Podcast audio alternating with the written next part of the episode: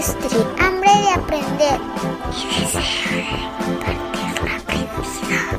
En este episodio hablamos de la autoexplotación y cómo nos hemos convertido en el peor de los patrones para nosotros mismos. Para desarrollarlo nos acompaña José Reséndiz. Puedes escuchar su entrevista en el episodio 18 pero en cierto momento sí tenía muy fija la idea que sí, definitivamente no estaba en el debe hacer, sino en el poder hacerla, ¿no? Entonces, en ese afán de poder hacerla, pues sí hice cosas, eh, pues no estaban muy correctas ni para mí, ni para mi gente cercana, ¿no? Partiendo de eso, muy motivado justo como por ese deseo de sentirte realizado, de, de tener recursos, ¿no? Para darte ciertos gustos y poder comprarte cosas, ¿no? Como en búsqueda de, de esa autorrealización, pues uno se, se lleva límites que igual ya no son muy, muy sanos. Para iniciar la plática, la primera pregunta que tenía pensada es para ustedes qué es la realización. Bueno, mira, de hecho también estuve por ahí analizando el tema. Caemos mucho, caemos mucho en, en confusiones de lo que es una realización, una autorrealización. Creemos que el hacer todo, todo lo que nos gusta, todo lo que queremos, todo lo que soñamos, cumplir metas y objetivos es una realización para nosotros. Desde casarte, tener hijos, desde terminar la universidad y tener un buen empleo, uno lo va generando como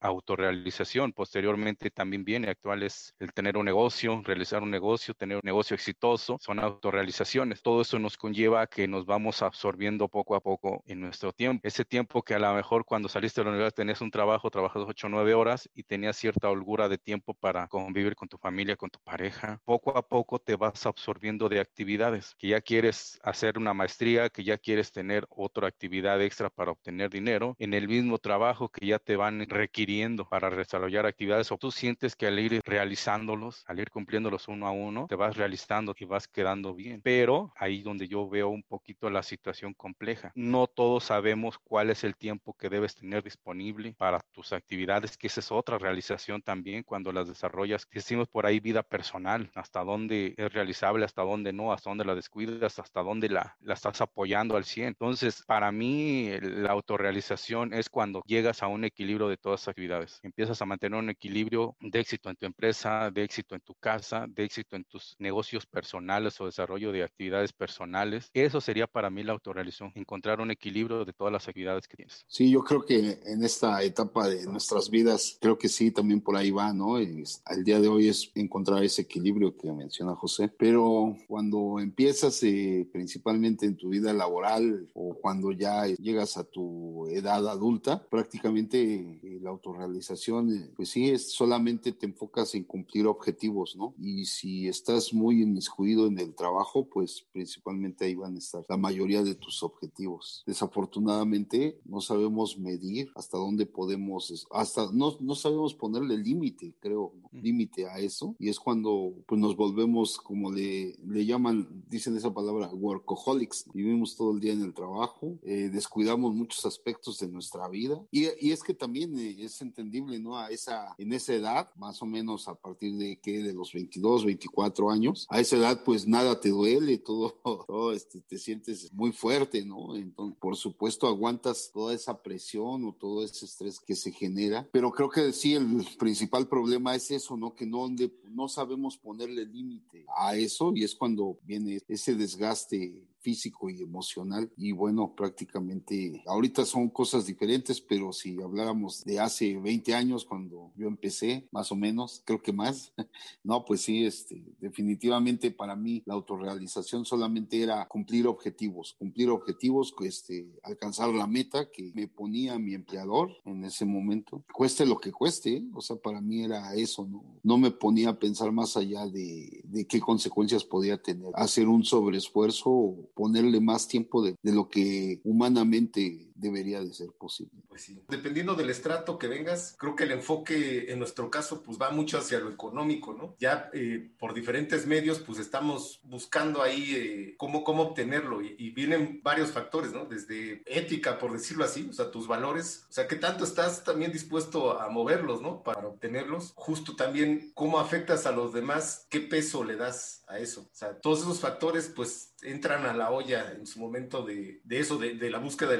la, la autorrealización. Hoy así ya siendo más concreto la realización creo que es tener estabilidad pues económica y emocional. O sea, yo así lo, lo describiría. Y siempre es bueno también tener un pequeño espacio abierto para seguir buscando. También es complicado, hay un peligro muy latente de caer en la zona de confort, ¿no? O sea, de decir ya estoy realizado. Pues, ahora sí que también ahí hay ese pequeño riesgo de caigas en otro, otra cosa que tampoco es muy sana, que, que ya no haces nada por, por cambiar o mejorar, ¿no? Pues justo esa, esa línea donde se logra el balance, pues como que estar muy atento, solo estar consciente de buscarla. Y ahora les quisiera preguntar, ¿qué estuvieron dispuestos a hacer por llegar a esa buscada autorrealización, ¿no? O sea, un ejemplo así que ilustre sobre todo como la parte que trajo consecuencias no muy buenas, ¿no? no sé si me pudieran platicar eso. Mira, de cuando estás joven no vas así con el concepto de autorrealizarte, tú vas con el concepto de lograr poco y en tan poco tiempo. Salimos, vamos a la industria, empezamos a medirnos, empezamos a ver qué hay en la industria. Yo cuando salí de la escuela yo no tenía objetivos así personales, voy a llegar hasta este lado. Cuando llegué a la industria lo que te encuentras es gente, unos con más capacidades, otros con menos, pero empiezas a desarrollarte y, y tú quieres comerte el mundo porque estás joven. Te empiezan a poner actividades, te empiezan a poner compromisos y tú vas sobre de ellos. En mi caso, alguna de las cosas que yo creí que que me iba a hacer llegar era sobre trabajar, trabajar este 12, 14 horas diario y eventualmente fines de semana y tú dices, pues yo estoy bien, yo estoy en mi trabajo bien. Uno eh, inconscientemente crees que estás haciendo lo correcto, crees que estás haciendo lo correcto para llegar a, un punto, pero no todos tenemos el, el, objetivo planteado. Hoy en día sí hay mucha situación que hace ver que a un chico sale de la escuela y ya su plan A es hacer un negocio, su plan B ya se convierte en incorporarse a una empresa. En aquellos años, te hablo ahí por el 2000, el objetivo era incorporar, salir de la escuela, incorporarte a una empresa y obtener o tratar de tener un, buen puesto. Entonces, esa es la parte de que nosotros vamos este, como descuidando o no la tenemos bien clara cuando salimos de la escuela. ¿sí? Y para mí, el, el, el realizarme en una empresa fue el dedicarle tiempo, estar dispuesto este, cuando se te requería y descuidé algo otras áreas. Yo no me preparé luego, luego eh, saliendo de la escuela, yo me dediqué 100% a la industria. Le dediqué, le regalé tiempo porque en ocasiones era mío, mío, mío y de mi familia, y yo lo aportaba. ¿Por qué? Porque yo creía que solo así yo iba subiendo y iba escalando posiciones. Finalmente, hasta que no estudié este, otra carrera más, fue cuando me dieron la oportunidad. Tú dices, aquí es donde ya empezabas a, yo ya empecé a balancear. Tengo que estar haciendo esto, tengo que estar haciendo esta actividad para poder llegar a, a una jefatura, que fue mi primera jefatura ahí. Sí te la dan, pero a consta de estar todo el tiempo. José, José ya se la ganó porque es la persona que está aquí todo el tiempo. José está pendiente, José le hablas y José viene José, pero todo lo que vas dejando acá son eh, situaciones familiares. Por fortuna soy de los pocos que por esa situación no perdí, este, no perdí a la pareja, ¿sí? Tengo compañeros que similar situaciones y, y, no están ahí. Y todas esas cosas que uno va eh, descubriendo con el tiempo, vamos, este, yo creo que son lo que uno no tiene en claro o lo tiene malamente este, definido. Yo ahí sí creo que fallé, eh, el haber no tenido objetivos claros, el creer erróneamente que trabajar demasiado, regalarle tiempo a la empresa, hacer todo por la empresa, eh, era realizarse. Y la verdad estuve, estuve equivocado. Eso se los comparto porque no lo creo, no lo creo que sea por ahí el camino actualmente. Creo que, que vamos a hacer nuestras catarsis aquí, ¿no?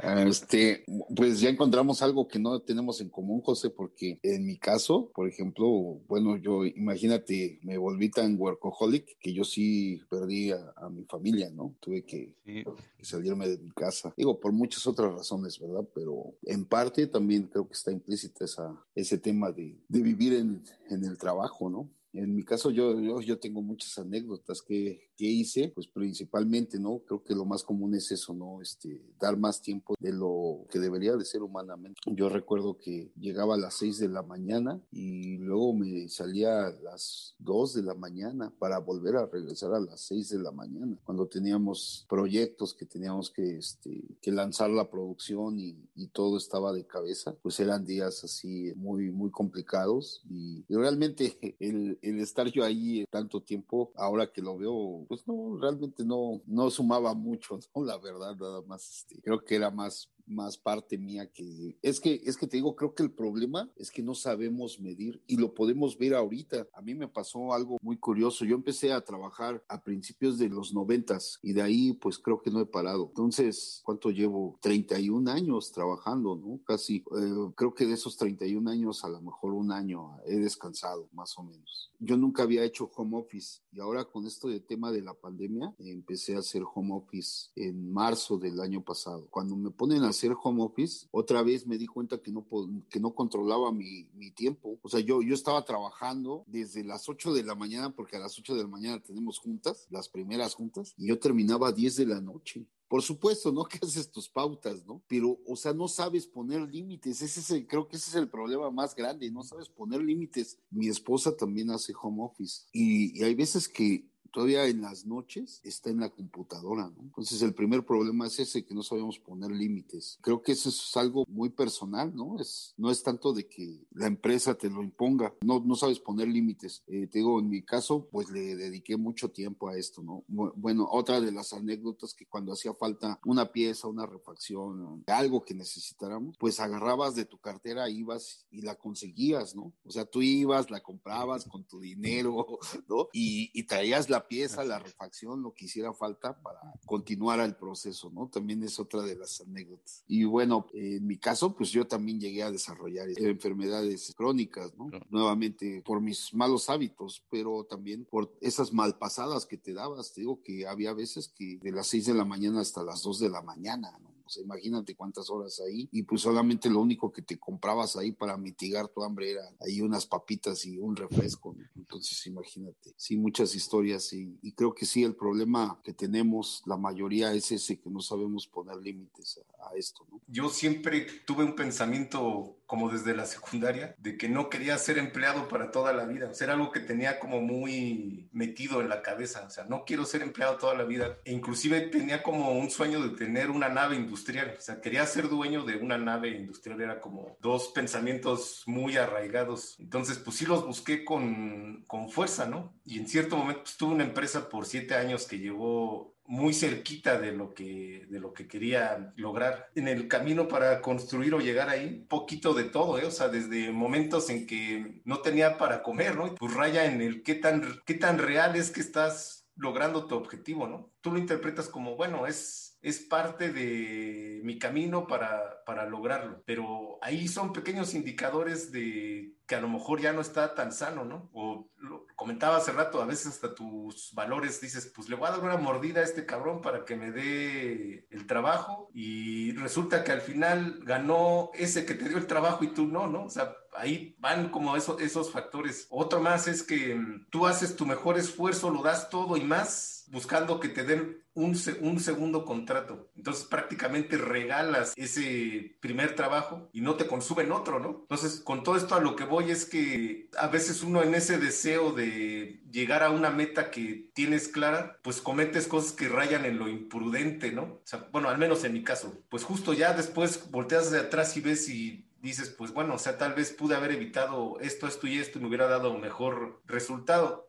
creo que no sufrí la parte de estar el tiempo que, que, tuve que estar desarrollando el trabajo porque también me daba cierto disfrute y, pues era como una caricia a mi ego porque llegaba del punto A al punto B con éxito. Digamos que cambiaba esas horas de, de esfuerzo por ese resultado. Digo, hay todo eso que también por otro lado, obviamente te deja una enseñanza que pocos tienen y que pocos están dispuestos a hacer. Ese es el camino para, para lograr las cosas, ¿no? Porque la otra peor alternativa es pues no hacer absolutamente nada, ¿no? Echarte a esperar a que te lleguen las cosas o nomás dejarte llevar por el día a día. Hay una línea delgada en donde pues es hasta confuso, ¿no? Que sí y que no. Finalmente pues es todo, todo suma, todo es experiencia. Digo, obviamente pues sí hubo sus consecuencias. De repente pues ya el ego también se te infla un poquito cuando vas acariciando las mieles del, del éxito. Tengo una anécdota, me acuerdo que es súper tontería que sucedió. Me habían entregado un molde era un nuevo molde, me lo habían entregado, lo, como se montó a la máquina y no quedó. No recuerdo qué tenía, ¿no? Eran cosas, supongo yo que sencillas, pero el punto es que no quedó. La producción urgía desde no sé cuántos días atrás, ¿no? Y en esa desesperación agarré el molde, me subí al carro de la empresa, porque en ese tiempo todavía no tenía yo automóvil, me subí al carro de la empresa. Por supuesto, creo que se lo pedía a la secretaria del, del jefe, ¿no? Entonces, en ese tiempo todavía había secretarias. Entonces, este, me prestaron el carro. Precisamente me llevé el molde y en el camino choqué, me pegaron muy feo. Yo nunca había chocado, pues no tenía yo carro, no sabía ni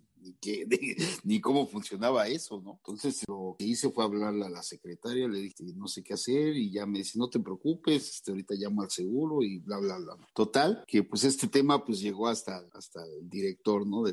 Sin coche, sin molde, ¿no? Y sin producción, ¿no? No, pues ya tenía yo a este cuate hablando, Y, y mi molde, ¿no? O sea, lejos de decirte cómo estás o algo así, te preguntaba por su molde, ¿no? Bueno, fue tanta la desesperación, tomamos la decisión de, una vez que se llevaron el carro, el seguro se llevó el carro, agarramos el molde y nos fuimos en metro. Imagínate, cada quien llevaba pues, la mitad de un molde en, metro en el metro cargando para llegar ahí con el proveedor. O sea, son cosas que de plano, digo, hoy, hoy, lo recuerdo y me da pena, ¿no? Me da mucha vergüenza. Pero te digo, pues es parte, ¿no? No tienes límites. Eso es algo que, que, creo que en esta plática deberíamos de dejar así como que ponerle límites a tanto de tu tiempo, pues de tu dinero y, y de muchas cosas, ¿no? También, ¿no? No solamente esas dos, porque no, no tenemos límite. Creo que eso que ya comentaba ilustra muy bien este, a qué grado pues, se puede llegar, obviamente cada quien dentro del camino que va forjando. Digo, repito, para mí lo de menos fue no dormir o sentirme cansado, eso me parece hasta normal, o sea, como que eso, eso sí creo que si no estás dispuesto a hacer ese mínimo esfuerzo, nunca vas a hacer nada, ¿no? Pero la otra cosa es cuando ya esos comportamientos afectan otros aspectos de tu vida como la salud o a, otras personas, ¿no? Que también merecían esa atención y no se las diste. Bueno, ahora si les parece prácticamente ya apuntando justo a hacer una, una conclusión, me gustaría que justo diéramos como esos puntos de vista o esos consejos para que se evite llegar a, ese, a ese punto donde ya no está padre, ¿no? A donde ya no es como un esfuerzo coherente, sano, para llegar a justo vivir mejor. En, lugar de eso, apuntas para el otro lado, ¿no? Que es este, tener una consecuencia que no es agradable. ¿Cómo, ¿Cómo evitamos esas consecuencias que no son agradables, ¿no? Y coincido con los puntos de, de, de Alex y tuyo en las cuestiones de que no tenemos límites y nos vamos un poquito más de lo que, de lo que es necesario dar. Y por ejemplo, retomando un poquito lo anterior, ahorita continúo con la pregunta, Dani. Pasa actualmente con, con el home office, como bien sonaba Alex, se está desmidiendo el tiempo que se está involucrando en el home office. Tú trabajas 8 o 9 horas en tu oficina, 10 si tú quieres ya quedándote un poco de tiempo, pero en casa son 9, 10, de 11 de la noche se está desmidiendo el tiempo, pero fuerte. Entonces, eh, esa es una parte que estamos desmidiendo. Aparte de decir, nosotros tenemos algo muy, muy peculiar y casi todos en la empresa. Es difícil quien dice no puedo. Cuando te, asignan una actividad en la empresa, es nueva o, es adicional a lo que tienes, es difícil que tú digas no puedo o no quiero hacerla o siempre dices sí, voy a poder o voy a hacer lo necesario, hago lo posible, que son las frases que escuchas, pero nunca medimos la consecuencia que hay atrás. De puede ser que si te quedas cinco horas después de tu horario, pues tu cuerpo requiere alimentación o requiere rehidratación y no lo haces. Tú quedas, te quedas las cinco horas, como lo comentabas, el cansancio empieza a hacer este su efecto, el sueño empieza a hacer su efecto, pero tú no lo mides, tú no lo controlas, tú sientes que es parte de el estar trabajando un poquito más de tiempo, pero finalmente día con día eso es lo que va mermando tu estado de salud, que es algo que también nosotros no lo, mientras estamos jóvenes no lo medimos. Cuando sentimos tiempo ya en la, eh, en la industria y trabajando, pues ya empiezas a ver que una desvelada este, tiene consecuencias al otro día, ya no eres la misma persona. Y va este, mermando eso. A otra, otra este, es, por ahí estuve leyendo un artículo, nos consideran la, la sociedad del rendimiento, por ahí hay una frase muy, muy puesta, porque creemos que todo lo podemos hacer, que somos capaces, que lo que no somos incapaces de decir no puedo, no, no lo quiero hacer, no, no tengo conocimiento de ello. Somos capaces de todo, de hacerlo, pero a esto se le van sumando actividad sobre actividad. Haces esto, luego esta otra actividad, luego esta otra. Cuando te das cuenta, tú no tienes tiempo para ti, no tienes tiempo para ti, no desarrollas otras actividades que quisieras hacer también, pero que te sientes frustrado porque ya no te alcanza el tiempo para desarrollar Una de las cosas es muchas personas tienen el objetivo de voy a ir al gimnasio, ya no tanto por tener una buena figura, pero por salud, pero lo abandonan porque sus actividades que en teoría creen que son las primarias les empiezan a invadir ese tiempo, ya no lo hacen. Tenemos mucho eh, esa tendencia de, de de repente sentir hasta culpa. ¿Por qué sientes culpa? Me encargaron esto y no pude hacerlo, o no terminé a tiempo, o no lo desarrollé con éxito. ¿Por qué? Porque tú ya vienes cargado con una serie de actividades que te echan otra y tú dices, sí, sí puedo, pero empiezas a sentirte culpable, empiezas a sentir remordimientos cuando ya no los empiezas a cumplir. A mí me sucede con personas que he trabajado con ellos, ¿me echas la mano con esto? Sí, sí, sí, pero tienes esto, va a ser en tiempo extraordinario, sí, sí, sin problema. Y te dicen a todo que sí. Cuando se, se va acercando el tiempo de, de entregar el proyecto, empiezan a salir chicos, es que me falta y es que me falta. Son gente que no se mide, no, mide no mide su tiempo, no mide sus capacidades. Lo que sí mide es yo sí puedo, yo sí quiero, tengo la disponibilidad. Y eso ahí es donde empieza a sentirse una frustración en, en la gente. Ya me se acercaron y decían, es, que le fallé, es que me siento mal porque pues usted se comprometió y no terminamos a tiempo o no lo tenemos. Y empieza con enfermedades neurológicas, ¿no, Alex? Me comentabas. Y crónicas, crónicas, sí.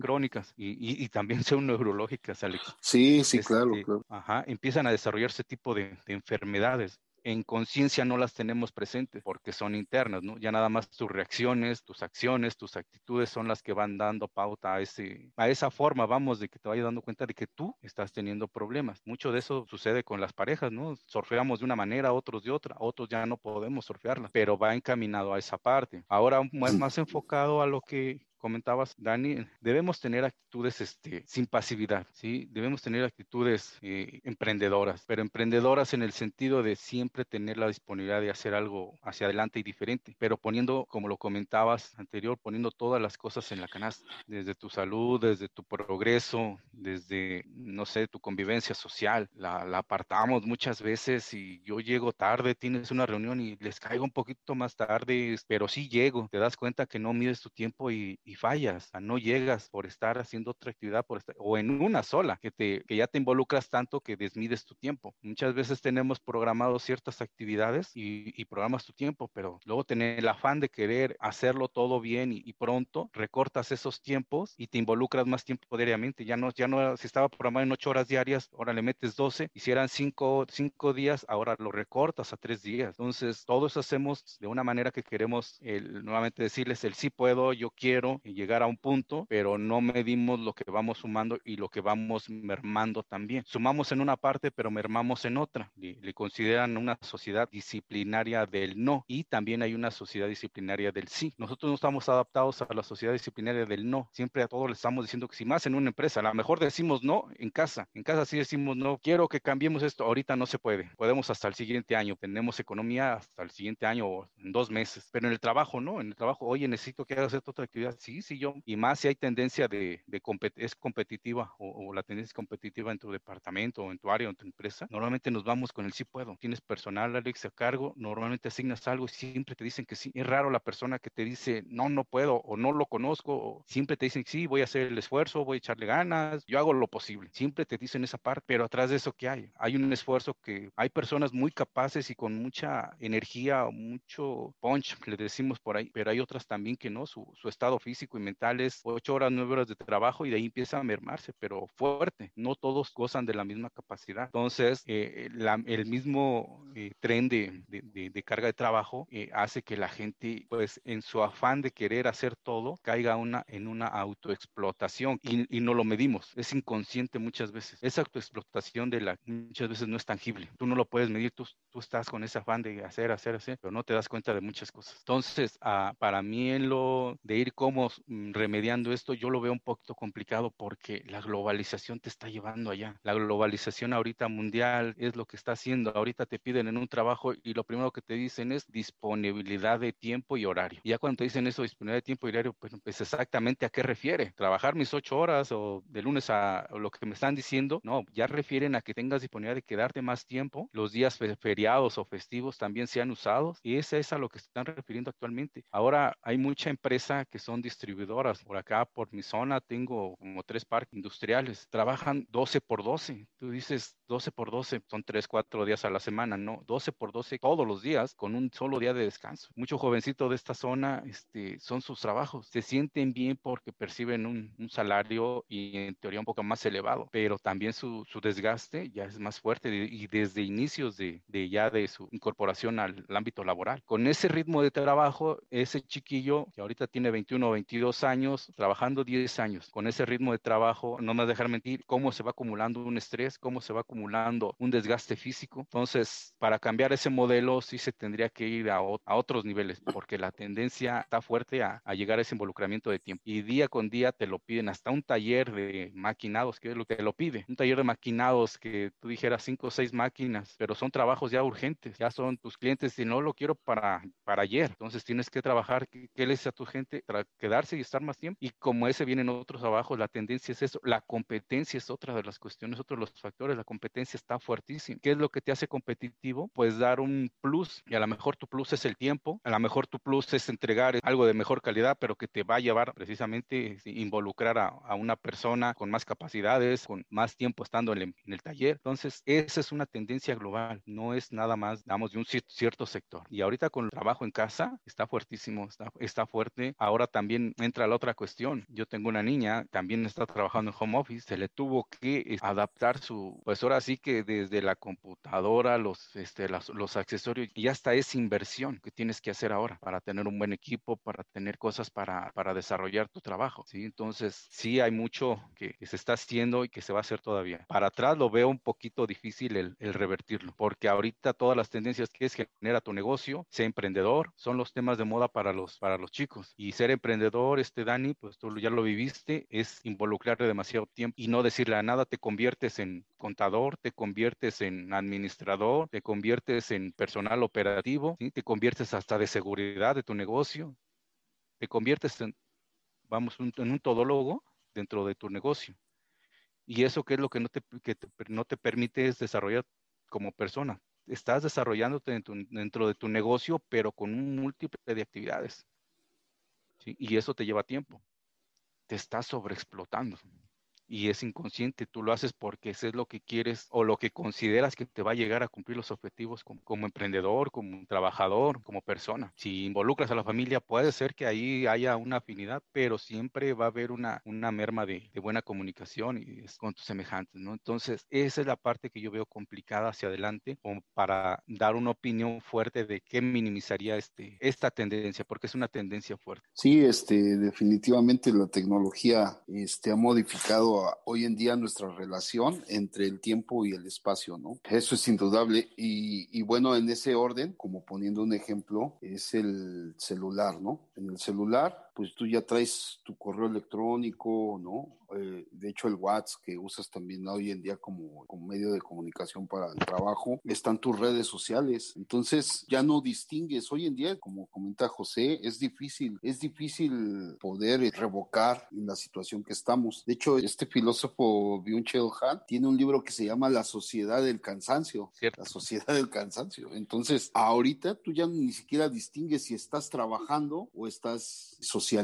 ¿no? Porque todo lo tienes en un solo aparato y ese aparato lo tienes de noche y de día, ¿no? Entonces, tanto puedes estar contestando un, eh, un meme que publicaron o puedes contestar, estar contestando un correo, ¿no? A, las, a, a cualquier hora, ¿no? Y en cualquier lugar, eso también es un hecho, ¿no? Entonces, revertirlo es muy difícil hoy en día en la forma en que estamos trabajando. También creo que, eh, no sé si a ustedes les tocó, pero el hecho de que la empresa te asigne un celular, pues también te está, de, alguna forma te está impulsando a que tú debes de estar disponible a cualquier hora, ¿no? A cualquier hora porque como ya te dieron el teléfono, tienes la obligación de contestar a cualquier hora. Entonces también es, es también ese es un tema que, que de alguna forma te sientes obligado, ¿no? Porque el hecho de que ya, ya tienes ese aparato, te sientes obligado a contestar en cualquier momento, ¿no? Y creo que es difícil, ¿eh? La verdad, es, en este momento es difícil. Yo estaba recordando, eh, en estos días me comentaba una de mis hijas, me decía, no, pues es que tengo entregas, pero si es domingo, dice, sí, la tengo que entregar el domingo. O sea, hasta ahorita, y creo que también es parte, ¿no? De estar haciendo ahora todo es en línea por esta situación de la pandemia, que también como que nos, nos descontroló a todo mundo. Te digo, yo después de veintitantos años trabajando, yo nunca había hecho home office. Me ponen a hacer home office y pierdo ese control del tiempo, ¿no? Pierdo la noción del tiempo. Ya no sé qué es lo que está pasando. Y supongo yo que al igual eh, que me pasó a mí, le está pasando a, a mucha gente, ¿no? Incluyendo a los maestros. Los maestros también a lo mejor ahorita no tienen ese, ese control del tiempo a tal grado que le están pidiendo este, trabajos a mi hija para entregar los domingos, ¿no? Ah, eso también es una señal de que algo está pasando, que no nos estamos dando cuenta de lo que estamos haciendo. Es algo que va a ser muy difícil de revertir y más ahora que el home office, eh, las clases en línea, muchas cosas que están, se están haciendo a través de este medio han llegado para quedarse también, ¿no? Es un hecho, ¿no? Probablemente no al 100% no van a reemplazar lo que veníamos haciendo, pero se van a quedar como una opción, ¿no? Y, e igual, de igual manera, a lo mejor es, va, va, a ser como que una mezcolanza, ¿no? Entre, entre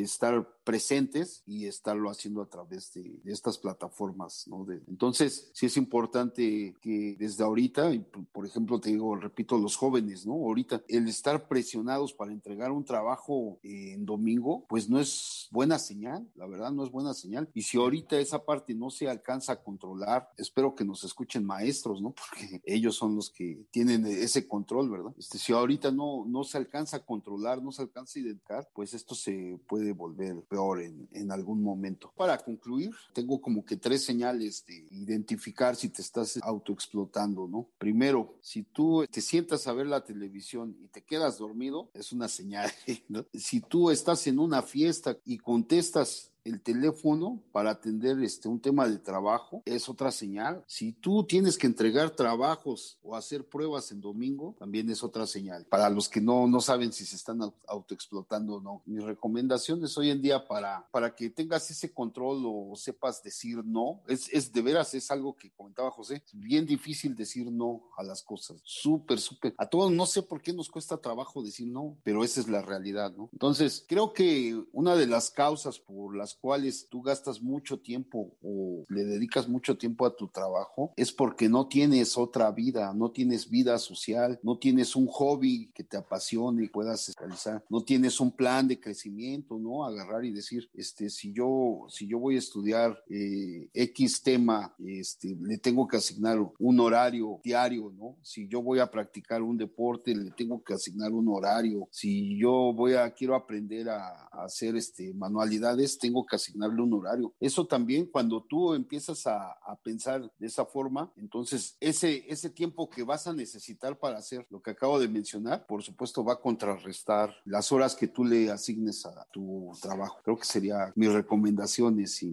mi conclusión. Solo tengo dos recomendaciones que creo que pueden ayudar a, a no autoexplotarse. Y la primera es gestión del tiempo. Mucho tiene que ver con lo que acaba de decir Alex. Es no confías en, no confías en tu memoria y todo agéndalo. O sea, sí, personal y del trabajo. Y si logras llevar este, esa gestión del tiempo, pues sabes en qué horarios debes de trabajar y en qué horarios es tiempo para ti. La gestión del tiempo incluye todo eso, tener un instrumento donde llevar ese control y hacerle caso, básicamente. Y el otro punto sería tomar en cuenta a todos los involucrados, pero dentro de todos los involucrados estás tú. Entonces, pues también justo debes de tomar en cuenta cómo afectas a los demás y cómo te afecta a ti mismo, ¿no? Y eso es más de lo que parece, porque es voltear hacia adentro, ¿no? Y ver, realmente hacer como unas pequeñas pausas, revisar cómo afectas y cómo te afecta. También algo que me llamó la atención que comentaba José es las enfermedades neurológicas, que son tal vez las más difíciles de detectar. Y hay una muy cotidiana, que es el estrés, ¿no? y ya después lo puedes somatizar en otras cuestiones. Esos dos puntitos son los únicos que, que dejaría y sería pues como mi, mi recomendación y conclusión. Creo que hoy en día ya hay una ley, ¿no? Que puedes, tú como trabajador, reportarla como estrés laboral, ¿no? Ya también está, ya está codificada, ¿no? En, el reglamento de trabajo. De hecho, hay una norma ya que, no recuerdo ahorita el número, Alex, hay una norma ya este, donde la empresa está obligada a evaluar esa parte, el estrés que está generando este, sobre ti por las actividades que está desarrollando. José, no sé si quieres aportar algo más. Sí, algo rápido, mire, ahorita les comparto, yo trabajo con un empresario mexicano, pero ese es todavía mediana industria. Eh, actualmente él está muy presionado, su, su, personalidad se denota un estrés fuertísimo. Esta situación, dice, la hago porque todavía no encuentro personal al cual yo pueda delegar esto, esto, esto y esto. Y entras el personal precisamente, ¿no? Él le comentaba a un grupo de personas, arranque de molestia, dice, aquí no hay fines de semana, dice, aquí no hay días festivos, porque le objetaron eso, ¿no? De que tenía que ver un trabajo y tenía que ocuparse el fin de semana. Que ah, pues se atravesaba el puente y personal sí le dijo, pues es que es festivo y eso. Él con el afán de entregar y pues finalmente estaba por medio de su negocio, pues le, les hizo esa expresión. Algunos la tomaron, algunos les valió así de plano decir, no, no voy, no, no me presento, todos ante la ley, pues no, no estoy infringiendo nada. Pero te pones del lado de ese tipo de personas, ¿no? Él está emprendiendo, está dándole trabajo a, pues a otras personas y ahí a lo mejor cumpliendo objetivos personales, pero esta persona yo la pongo como ejemplo porque ella sí él sí se está sobreexplotando. Él si son las 2, 3 de la mañana te está enviando un correo. Tú lo ves hasta el lunes, pero domingo a las 2 de la mañana él está haciendo eso. Él está en horarios de, de su familia, siento yo que deberían ser así como familiares o hasta de él mismo, pero está desarrollando. Entonces, por eso comentaba que es un poquito complicado y más en, en este país, pero sí hay mucho potencial aquí, mucho potencial y muchas ganas de querer salir adelante. Y para concluirles esto es como trabajadores, como empleados, comentabas tú algo de la gestión de tiempo, Dani, debemos gestionar esa parte, pero es complicado cuando tu jefe te dice necesitamos esto para hoy, tiene que salir hoy porque te da las condiciones y razones y tú tienes un cumpleaños, la verdad te ponen en una balanza muy fuerte de decidir. Pero mira, yo perdón, yo creo que no es complicado cuando sucede en una ocasión, creo que se vuelve complicado cuando ya es un común denominador, ¿no? Pues las presiones siguen, eso no quiere decir que de hace veintitantos años que yo empecé al día de hoy ha cambiado, ¿no? Las presiones siguen, las urgencias siguen, ¿no? Y esa parte, ah, digo, no quiere decir que ahora yo soy una persona ya este, más espiritual, ¿no? Más, a lo que voy yo es que ahora, cuando suceden ocasionalmente, creo que me convierto en ese workaholic, ¿no? Que en algún día fui, ¿no? Pero ya cuando esto se vuelve frecuente, ahí sí ya es cuando dices, no, no, espérate, o sea, tenemos que gestionar bien este tema, así no, así no podemos trabajar porque pues esto ni siquiera es este, conveniente ni para ti, por supuesto, ni para mí, ¿no? Digo, por decir un ejemplo, pero me refiero eh, a, a donde yo quiero llegar es eso, ¿no? No es difícil cuando es ocasional. Cuando ya es recurrente, entonces sí tienes que otra vez replantear todo, este, tus tiempos y tus compromisos, ¿no? Y tomar una decisión, porque definitivamente, en mi caso, tengo 48 años, ¿no? Yo creo que ahorita yo ya no me, me vería así, ¿no? Estar como me veía hace 10, 15 años, ¿no? Que estaba trabajando de sol a sol, ¿no? Estoy de acuerdo contigo, Alex. Sí, es así. Gracias por escucharnos hasta el final. Esperamos estés disfrutando todos los episodios. Por favor, regálanos una reseña en Apple Podcast, síguenos en tu plataforma favorita de podcast como Spotify y nos encantaría escuchar tu opinión en Instagram y Facebook. Nos encuentras como Líderes en la Industria. Nuestra página web es líderesenlaindustria.com y nos puedes mandar un mensaje de audio o texto a nuestro WhatsApp que es más 52 55 26 72 49 15. Gracias.